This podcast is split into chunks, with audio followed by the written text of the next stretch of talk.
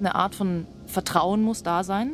Aber diese Art von Vertrauen ist jetzt nicht dieses freundschaftliche Vertrauen oder dieses Vertrauen in der Partnerschaft oder in der Familie, sondern eher dieses, man kann sich aufeinander verlassen in der Proben- und in der Konzertsituation.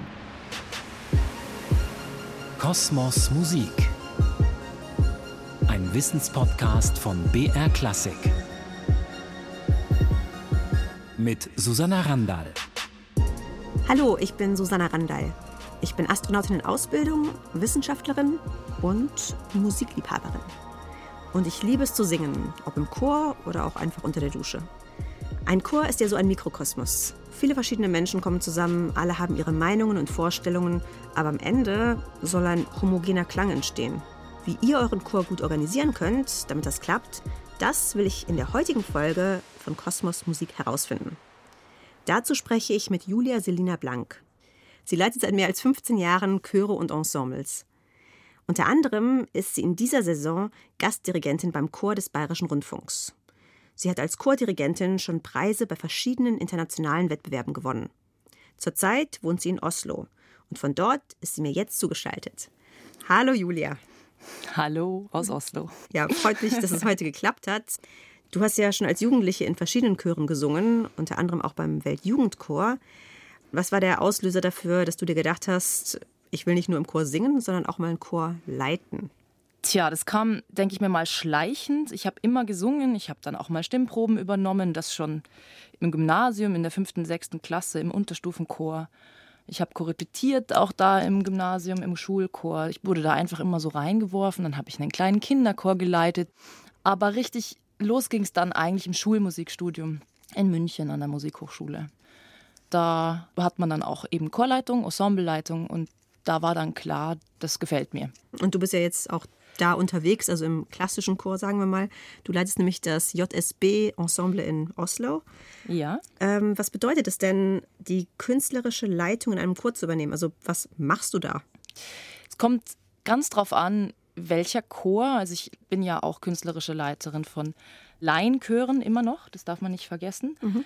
Mit meinem Kammerchor de Nova, die ziemlich hohe Ambitionen haben bin ich doch diejenige, die einfach klarstellen muss, was schaffen wir, was schaffen wir noch nicht, welche Literatur passt zu dem Chorklang, worauf haben die Leute, die in diesem Chor singen, Lust, mhm. wo kann ich sie dazu bringen, dass sie vielleicht Lust bekommen, vor allem in der zeitgenössischen Chormusik bin so die Musikfachkraft. Und dort habe ich natürlich einen ganz tollen Vorstand, der alles Administrative außenrum macht, die aber immer wieder zu mir kommen und sagen, wir haben die und die Anfrage bekommen, schaffen wir das, wie sollen wir planen und so weiter. Und da liegt es auf meinen Schultern sozusagen die Proben zu konzipieren, die musikalischen Partner, irgendwelche Solisten zu finden, Stimmbildner, die passen könnten und so weiter. Und das machst du alles selber? Ja, aber das ist auch sinnvoll. Also die Struktur in diesem Laienchor ist natürlich sehr demokratisch. Auch das ist so ein skandinavisches Ding. Die Hierarchie ist flach und der Vorstand hat viel zu sagen. Die Chormitglieder dürfen auch sich gut einmischen und sagen, oh, das ist jetzt aber nicht der Weg, den wir gehen wollen oder wir würden uns wünschen und so weiter. Aber ich habe festgestellt, wenn man zu viele ständig dran lässt und immer wieder fragt, passt es euch, passt es euch, dann verliert man auch die künstlerische Linie. Und ich muss nur aufpassen, dass diese ganzen E-Mails dann nicht irgendwo verloren gehen, dass ich irgendwie ja, dass man trotzdem auf die ähm, Leute eingeht, aber dann am Ende muss ja einer entscheiden, klar. Genau, und dass man irgendwie nicht die Übersicht verliert. Mit wem habe ich jetzt schon besprochen, äh, den Probenplan und mit welchem Solisten oder Begleitinstrument, das wir haben oder so, mit welchem Stimmbildner habe ich jetzt was ausgemacht. aber da habe ich viel Unterstützung vom Vorstand. Das ist nicht nur alleine bei mir, aber die Entscheidungen sind dann doch bei mir. Also eine flache Hierarchie mit viel Harmonie, hoffe ich. Ja, auf jeden Fall. Und die Leute, die sich engagieren, fühlen sich auch verantwortlich und fühlen auch, dass das ihr Projekt ist. Das liebe ich auch. Dass es nicht nur mein Projekt ist, sondern dass das unser Projekt ist. Nee, das ist ganz, ganz wichtig. Also, und darüber werden wir heute auch sprechen. Also die ganzen verschiedenen Aufgaben und Rollen, die es innerhalb eines Chores gibt. Mhm. Ganz wichtig, haben wir jetzt schon angesprochen, ist auf jeden Fall das Chor-Management. Und mhm. dazu habe ich mich mal schlau gemacht. Kosmos Musik. Susanna forscht nach.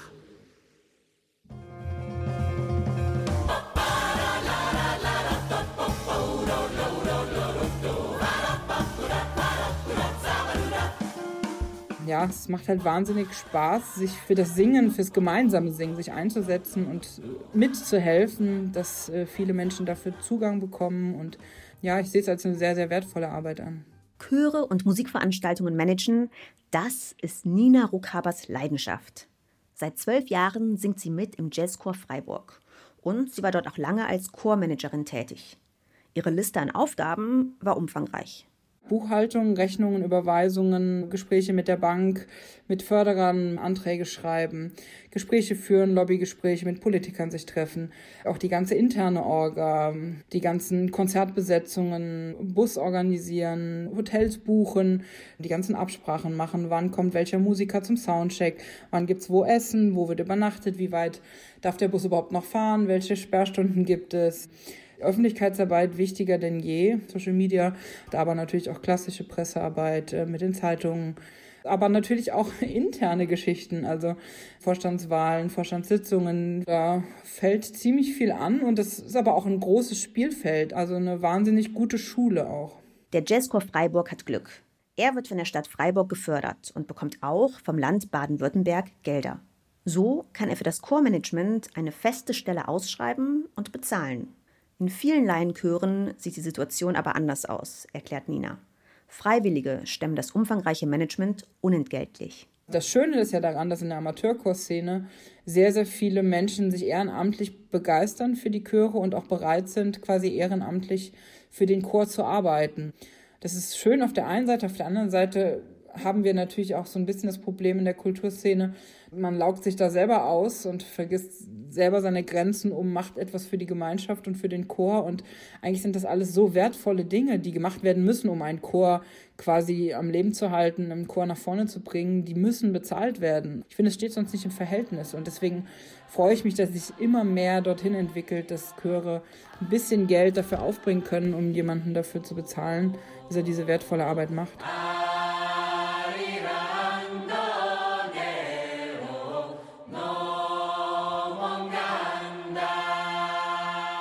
Geld ist das eine.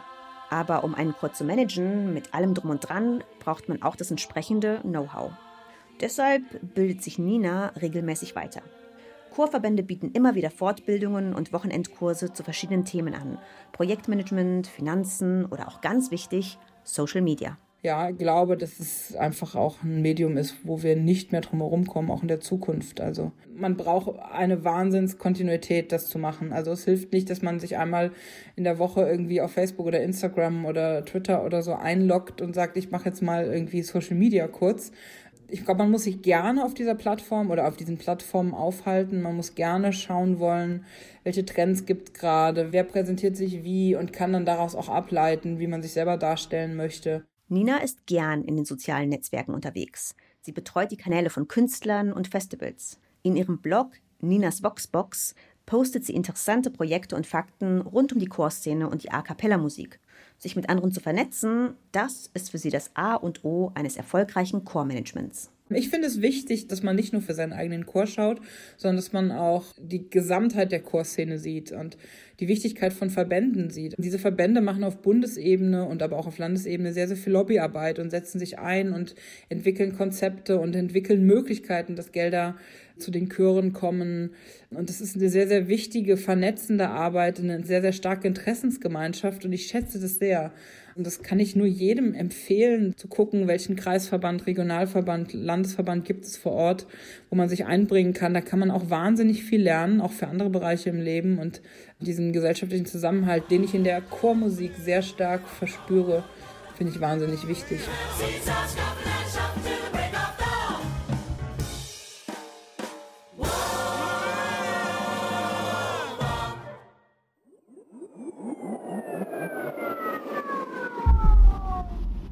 Also wir haben es gerade gehört, damit ein Chor gut proben und Konzerte geben kann, muss auch das Management stimmen. Julia, zurück zu dir.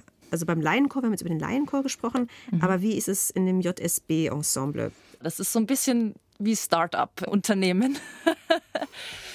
wir haben das gegründet, ähm, ich und mein Partner, der ist Bariton.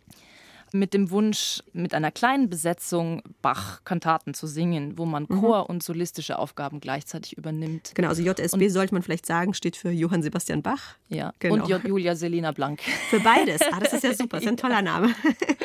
Genau, das war so ein bisschen so auch mit einem Augenzwinkern gedacht. Mhm. Wir stehen auch beide als künstlerische Leiter auf der Website, weil wir die Arbeit einfach zusammen machen. Ganz klar, wir konzipieren die Programme zusammen. Wir laden die Sänger zusammen ein. Also wir haben zwar einen Stamm zum Glück, aber wir müssen trotzdem immer jeden Einzelnen anfragen für die Projektphase.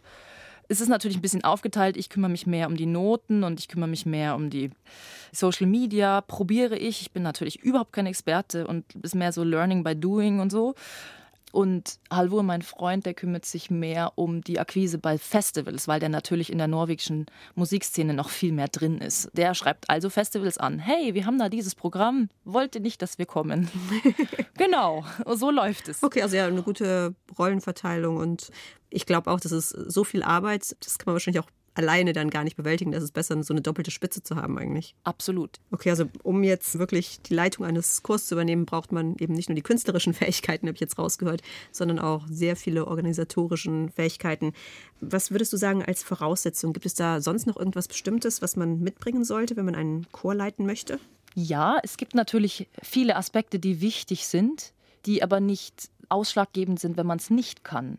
Das ist wie bei einer Jobbeschreibung. Wir wünschen uns die Qualifikation so und so und so und so und so und dann schaut man mal, welche Kandidaten auftauchen. Aber, im so der, perfekt, der perfekte Steckbrief, sagen wir mal. was wäre Also das? selber im Chor gesungen haben, selber wissen, wie man mit der Stimme umgeht, ist natürlich ziemlich wichtig. Mhm. Es gibt aber auch so und so viele Chorleiter auf höchstem Niveau, Dirigenten, die mit der Stimme nicht umgehen können, mit ihrer eigenen und trotzdem ganz tolle Chorklänge schaffen. Zum Beispiel Erik Eriksson, der war nicht besonders guter Sänger, Mhm. aber der hat die schwedische Chorszene auf dieses hohe Niveau gebracht.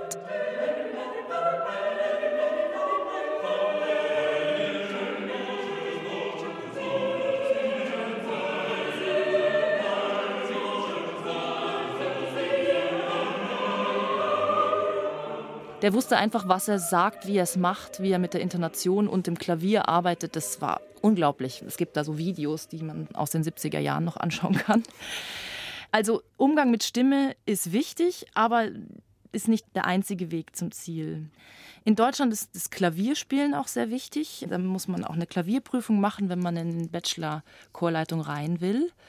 Das ist im Skandinavien oder auch in anderen Ländern, die ich jetzt näher kennengelernt habe durch Kollegen, nicht so wichtig.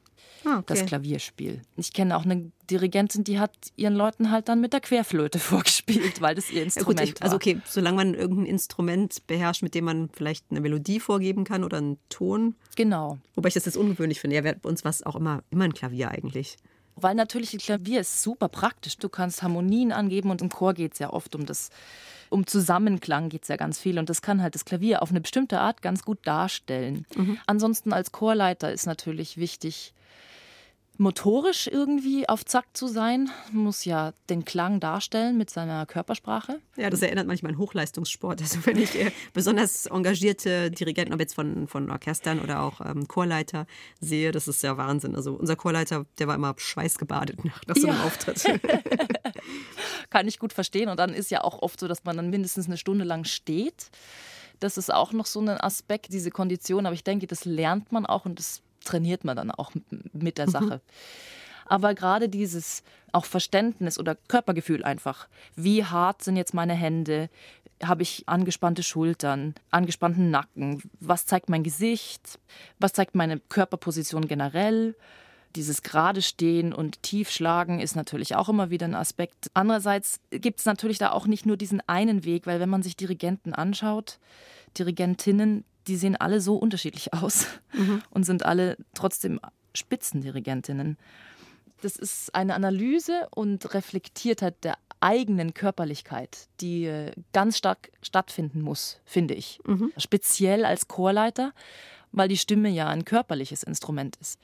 Und sobald ich Spannungen anzeige als Chorleiter, kann sich das direkt auswirken auf Spannungen im Hals, um den Kehlkopf herum oder Unterspannung, das dann wieder die Atmung beeinflusst und das beeinflusst dann wieder den Klang. Aber wie ist es mit den, so den zwischenmenschlichen Fähigkeiten? Heute geht es ja vor allem um eben die Hierarchie und die Harmonie auf der menschlichen Seite auch im Chor. Welche Fähigkeiten sollte man da mitbringen als Leiterin oder Leiter? Man muss auf jeden Fall Lust haben, mit Menschen zu arbeiten und mhm. Verständnis für Gruppendynamik auf irgendeine Weise mitbringen. Da gibt es ja auch ganz verschiedene Typen. Seine eigene authentische Art zu finden als Leitungsperson, um das Verständnis für die Gruppe zu zeigen oder zu haben, mhm. denke ich. Das ist ganz, ganz wichtig. Dieses Verständnis der Gruppendynamik, das finde ich interessant. Wie wichtig ist denn die gute Beziehung zwischen einem Chor und der Chorleitung? Eine Art von Vertrauen muss da sein. Aber diese Art von Vertrauen ist jetzt nicht dieses freundschaftliche Vertrauen oder dieses Vertrauen in der Partnerschaft oder in der Familie, sondern eher dieses, man kann sich aufeinander verlassen in der Proben- und in der Konzertsituation. Die Chorsänger können sich darauf verlassen, dass der Dirigent sie am Schluss zum Konzert hinführt und das wird dann ein gutes Konzert. Das muss erstmal gegeben sein. Und gleichzeitig muss natürlich der Dirigent, die Dirigentin das Vertrauen haben in sich selbst, in die eigenen Fähigkeiten und dann auch gleichzeitig das Vertrauen hin zum Chor entwickeln und vielleicht auch erfahren, dass man sagen kann, der Chor macht es, was ich zeige. Das mhm. kommt dann schon. Der Chor nimmt es an, was ich anbiete der Chor ist dabei, ist motiviert, ist engagiert. So erlebe ich das ganz oft. Dieses Geben schön. und Nehmen. nee, also ja. wirklich äh, Vertrauen, also in sich selbst erstmal. Klar, vor so einem mm. Chor zu stehen, ist natürlich auch dann wahrscheinlich die ersten paar Male auch ein bisschen stressig, würde ich sagen. Ich, ich nehme an, man gewöhnt sich dann daran, wie mit allem. Aber klar, Selbstvertrauen und dann dieses gegenseitige Vertrauen, das ist, das ist schön. Und was sagt ihr dazu? Susanna will's wissen.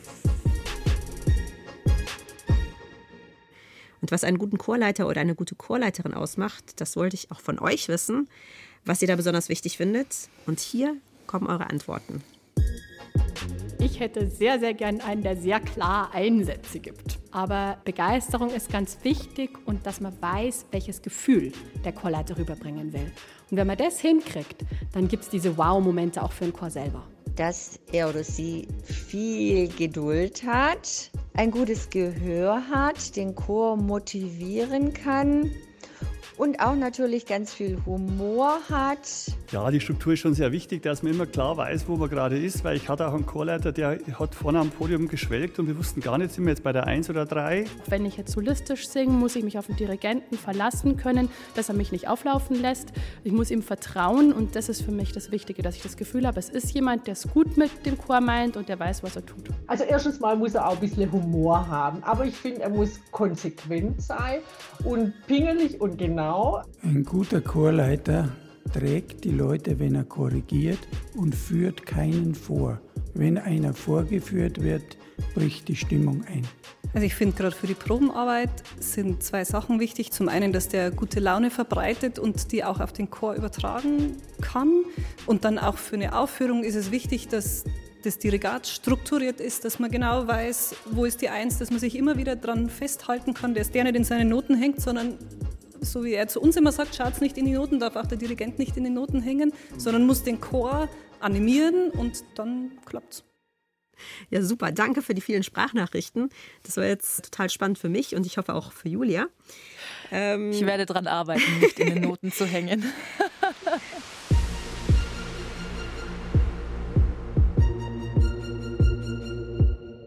In der nächsten Folge geht es um Kinderstimmen. Und dazu möchte ich von euch wissen, hat euch das Singen schon als Kind begeistert? Habt ihr vielleicht sogar in einem Kinder- oder Jugendchor mitgesungen? Oder war der Musikunterricht und das Singen dort eher was, was ihr erdulden oder erleiden musstet? Schickt mir eure Antworten am besten als Sprachnachricht per WhatsApp an die 0171 544 4464.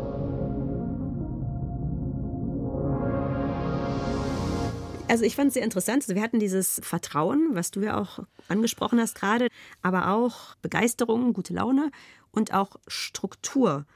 Würdest du dem zustimmen, dass das auch sehr wichtig ist? Absolut. Das ist aber Teil dieses, sagen wir mal, dieser Absprache zwischen Dirigent und Chor, denke ich. Struktur, die am Schluss zum Konzerterlebnis führt. Man muss eine Art von Struktur haben, um von A nach B zu kommen. Hm. Und da ist zum Beispiel beim Laienchorwesen, wo man sich einmal wöchentlich sieht, das bedeutet auch noch intensivere Strukturierung, weil man sich nur einmal wöchentlich sieht. Weil man dann auch wieder vergisst bis zur nächsten Woche ein bisschen und dann muss man das wieder aufarbeiten. Und bei einer Probenphase mit Profikören oder bei einer Projektphase, wo man mehrere Tage hintereinander probt, kann man schneller darauf zurückgreifen, was am Tag vorher passiert ist. Und da ist die Entwicklungsstringenz eine andere. Da muss man anders planen, anders mhm. äh, strukturieren. Ich habe auch Dirigentinnen und Dirigenten erlebt, die ähm, keine offensichtliche Struktur haben, sondern die eine Art psychologische Struktur haben dass sie sagen, am Anfang lernen wir es irgendwie kennen, noch nicht so genau jedes Detail besprechen und ansagen, sondern erstmal in die Musik reinkommen und der Chor rückt schon mit den Stühlen. Ach, wann, wann sagt er denn jetzt endlich, dass das wie das sein soll? Und so ab Tag vier kommen dann die genaueren Sachen, dass man irgendwie so reinwächst in die Musik und dass man vor allem am Schluss noch Lust hat auf die Musik. Nach zwei Wochen zum Beispiel im Weltjugendchor, wenn man wirklich zwei Wochen mit dem gleichen Repertoire arbeitet. Das war sehr interessant. Ja, wobei das wahrscheinlich auch von der Persönlichkeit der einzelnen Chormitglieder abhängt. Also ich persönlich finde es auch schöner, eine Struktur zu haben und zu wissen, okay, heute machen wir eben das und äh, in drei Wochen ist dann dieses Lied fertig und danach machen wir dann irgendwie was anderes. Klar, das ist eine Persönlichkeitssache und da gibt es vielleicht auch kein richtig und falsch oder am besten. Man darf halt auch bei jeglicher Planung nicht vergessen, dass man immer dieses Unsicherheitsmoment des Menschen dabei hat. Man hat eben keine Maschine, die man dann einstellt und einen Prozess und irgendwann kann er dann das, sondern wenn man dann plant, okay, wir haben drei Proben und dann ist das Lied fertig und dann fehlt bei der zweiten Probe die Hälfte vom Sopran und bei der dritten Probe ist der ausschlaggebende Bass nicht da, dann hat man so viel geplant, wie man will und trotzdem ist man nicht zum Ergebnis gekommen, das man geplant hat, weil dieses Menschliche eben immer einen Unsicherheitsmoment reinbringt. Eine perfekte Planung kriegt man nie hin, egal wie man sich darauf konzentriert. Und den Spagat hinzubekommen, auch zwischen klar irgendwie strukturiert sein und planen, aber dann eben auch flexibel mhm. reagieren können. Und ich denke, der andere Spagat, den du hinbekommen musst, ist auch zwischen der Autorität, als ich bin am Ende doch die Chefin, die entscheidet, und dieser Kollegialität. Also vor allen Dingen, wie du sagst, in Skandinavien sind die Strukturen, die Hierarchien sehr flach. Wie bekommst mhm. du denn diese Balance hin? Also, dass du so als Chefin sozusagen akzeptiert wirst, aber trotzdem ein Teil des Ensembles bleibst und auch die Harmonie wahrst. Das ist auch von Ensemble zu Ensemble unterschiedlich. Das muss ich auch immer wieder, gerade wenn ich Gast bin irgendwo für eine Einstudierung oder für ein eigenes Projekt, muss ich es immer wieder austarieren am ersten Tag. Wo stehen wir hier oder was ist möglich? Und dann probiere ich auch ein bisschen aus. Aber ich denke, das, was der Chor erwartet, ist natürlich, dass ich da reinkomme und eine klare Vorstellung habe von dem Stück, das jetzt hier kommt. Also, dass das nicht irgendwie da rumdiskutiert wird, sondern dass ich da komme und da einfach einen Weg schon weiß, wie soll das Stück am Schluss klingen.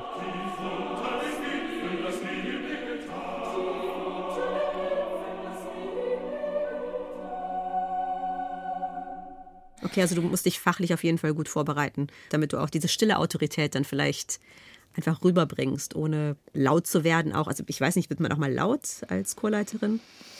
die Zeiten sind, glaube ich, vorbei. Gut. also ich werde natürlich nicht laut. Natürlich wird man manchmal enttäuscht oder sagt, wir müssen jetzt hier weiterkommen, sonst schaffen wir es nicht. Mhm. Das haben wir alles schon geprobt. Warum geht es nicht? Also das gibt natürlich solche Momente. Und das ist auch ganz wichtig, einfach mal wieder klarzustellen, hey Leute, das haben wir alles schon gemacht. Warum fangen wir jetzt wieder von vorne an? Oder warum fangen wir jetzt wieder bei 50 Prozent an? Das hat natürlich auch was mit der Stimmung am Tag oder der Tagesform zu tun oder mit verschiedenen anderen Aspekten oder mit mir als Dirigentin, die nicht klar genug war oder so.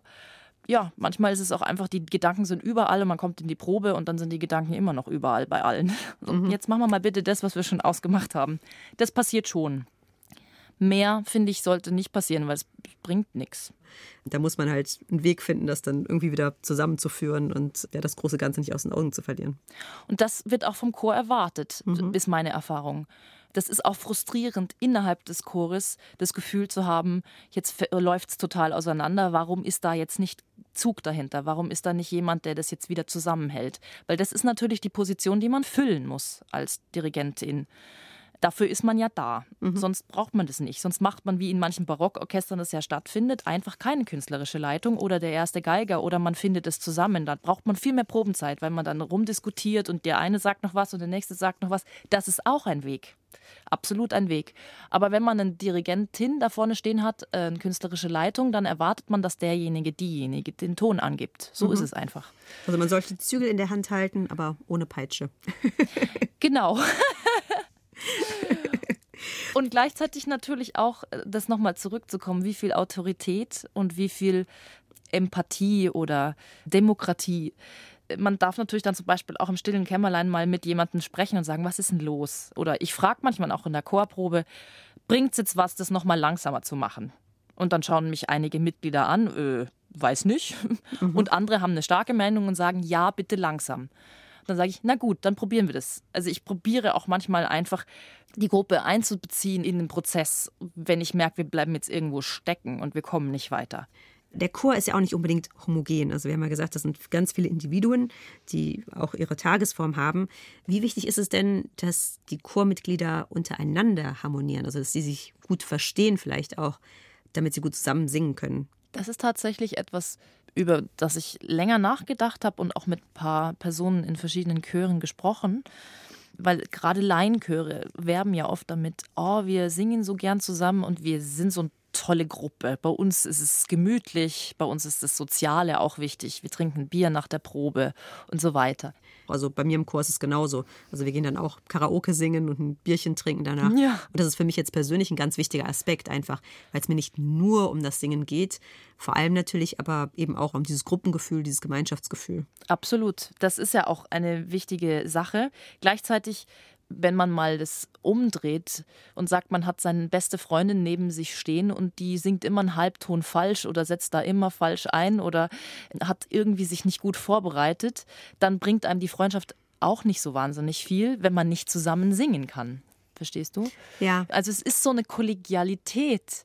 Ich glaube, es ist so, dass man zusammen gut singt und das führt dann dazu, dass man sich irgendwie mag, weil man ein gemeinsames Ziel hat. Okay, ja, das ist, ist sehr ähnlich wie in der Arbeit zum Beispiel. Also genau. In einer Arbeitsgruppe, da sucht man sich seine Kollegen und Kolleginnen nicht unbedingt alle aus. Das sind nicht unbedingt die besten Freunde. Aber also mir hilft das persönlich auch in der Arbeit, ähm, dass ich mich mit meinen Kollegen sehr, sehr gut verstehe.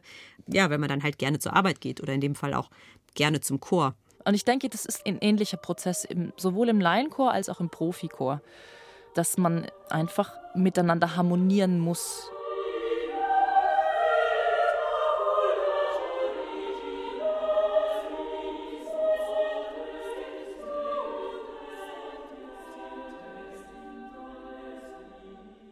Eine Thematik wollte ich auch noch kurz ansprechen, vor allem im Zusammenhang mit der Hierarchie und der Leitung.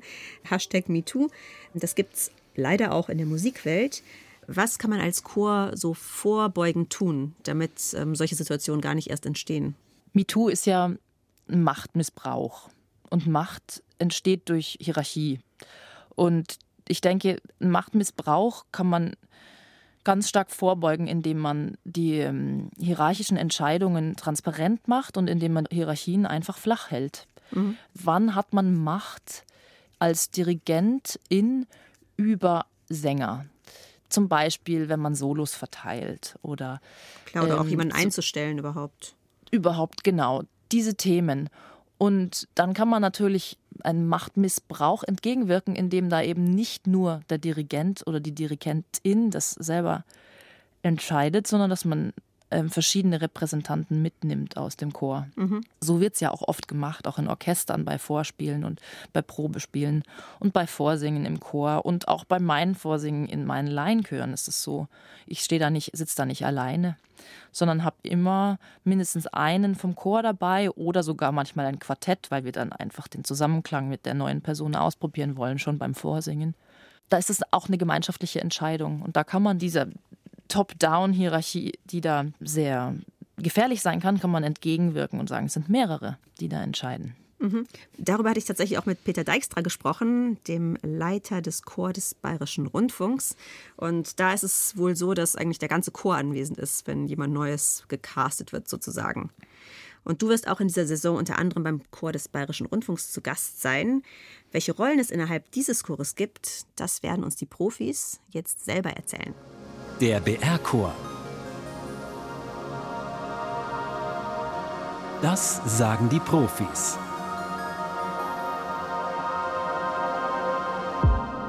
Hallo, mein Name ist Anna-Maria Palli. Ich bin Sopranistin im Chor des Bayerischen Rundfunks. Mein Name ist Wolfgang Klose. Ich bin Bass im Chor des Bayerischen Rundfunks. Irgendwie bin ich so aufgewachsen, dass wenn ich Teil eines großen Ganzen bin, dass ich dann quasi mich auch einbringen muss. Und ich bin als Vorstand tätig gewesen. Ich bin künstlerischer Beirat der Bassgruppe im Prinzip. Das hat mich schon immer interessiert. Wie klingt ein Ensemble farblich am besten zusammen? Vorstand, das geht von Dienstplanung bis hin zur engen Absprache mit Management. Manche Dirigenten kommen und sagen, sie wollen gerne dieses und dieses Werk machen. Und dann überlegt man halt, welche Dirigenten sich für welches Konzert am besten eignen würden, wen man gerne anfragen möchte, mit wem der Chor positive Erfahrungen gemacht hat. Schaut dann, wie viele Probentage man dafür braucht und welche Noten sinnvoll wären. Der Stammchor hat 44 Kolleginnen und Kollegen. Es gibt vier Beiräte, einen für jede Stimmgruppe. Wir schauen uns die Noten vorher an, geben unsere Meinung ab, auch was die Besetzungsstärke angeht. Und nicht jeder Sänger oder nicht jede Sängerin, aber in meinem Fall Sänger, ist für jedes Projekt geeignet. Also es gibt jetzt Leute, die sind prädestiniert durch schlanke, hellere Stimmen für Bach. Und andere, die sind Verdi-Baritöne, sind halt für Oper geeignet. Und dann sind wir natürlich bei den Konzertchorvorsingen präsent und müssen dann abwägen, wer ist für meine Stimmgruppe geeignet welche Farben brauchen wir und wir müssen schauen, dass wir unsere Stimmgruppe immer in Balance halten.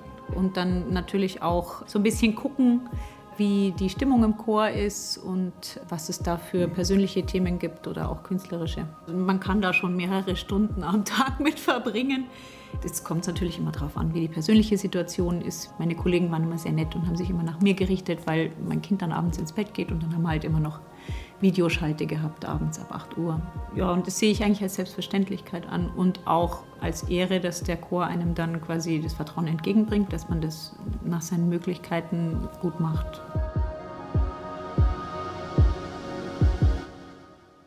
Was schon beeindruckend, wie viel Arbeit da irgendwie auch hintersteckt. Alles von Dienstplanung über die Noten und Besetzung bis zur farblichen Klangposition. Wie lange im Voraus weißt du dann eigentlich, bei welchen Chören du dann als Dirigentin eingeladen wirst und welche Konzerte du dirigieren wirst? Also von den Rundfunkchören in Deutschland zwei Jahre im Voraus ungefähr. Von den freien Ensembles kann es auch mal nur ein halbes Jahr im Voraus kommen, wenn es in den Kalender passt. Es ist sehr unterschiedlich. Aber ich habe einen ganz guten Überblick über 2023 jetzt schon. Also das ist okay, jetzt also eigentlich es ist schon eher fertig. so ja, ein Jahr im Voraus Genau. ungefähr. Weißt du, was du tust? Genau. Okay, und das ist Mhm. wahrscheinlich auch notwendig dann für deine eigene Vorbereitung.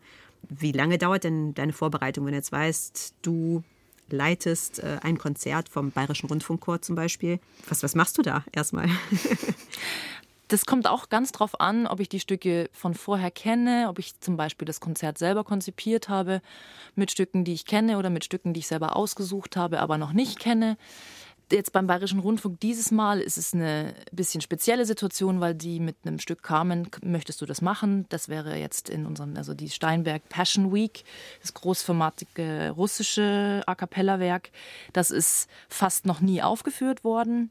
Das wurde erst 2014 wiederentdeckt und dann auch eingespielt von einem Chor in den USA, in Oregon. Und da ist natürlich schon, dass man sich lange damit beschäftigt. Also das ist auch auf Kirchenslawisch. Das heißt, ich muss da auch die Aussprache, mich da mit Sprachleuten zusammensetzen. Ich habe auch ein bisschen versucht, Kyrillisch lesen zu lernen. Das ist auch so ein Projekt dieses Jahr von mir gewesen. Oh, wow. ähm, und es macht Spaß. Ich finde es Mhm. toll. Es ist so reingraben. Es ist vielleicht ein bisschen wie so eine wissenschaftliche Arbeit. Sich reingraben in unbekanntes Terrain. Deswegen ist es gut, Sachen wirklich frühzeitig zu wissen, Ja, dass man nicht in Stress kommt. Danke, Julia, dass du mir diese ganzen Einblicke gegeben hast. Bitte. Und viele Grüße noch nach Oslo. Vielen Dank. Heute habe ich mit der Chordirigentin Julia Selina Blank gesprochen und darüber, wie Hierarchie und Harmonie innerhalb eines Chor funktioniert. Was ich besonders schön und auch interessant fand, war, dass für Julia das Wichtigste Vertrauen ist. Und das reicht von ja, Selbstvertrauen in die eigenen Fähigkeiten über halt das gegenseitige Vertrauen zwischen Chor und Chorleitung. Was ich noch interessant fand, war die Fähigkeiten, die ein Chorleiter oder eine Chorleiterin mitbringen muss.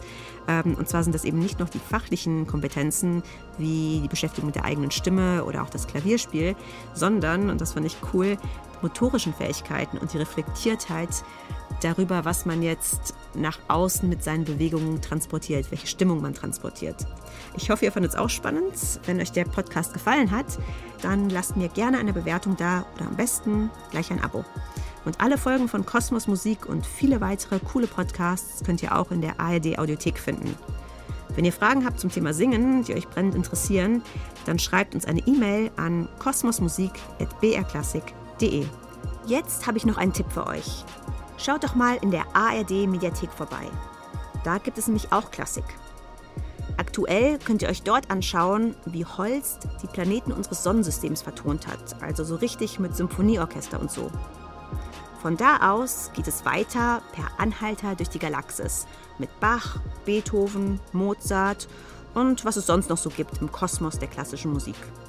Also Kurs auf ardklassik.de oder in der ARD Mediathek nach Klassik suchen und neue Welten entdecken. Ich bin Susanna Randall und ich freue mich aufs nächste Mal. Macht's gut!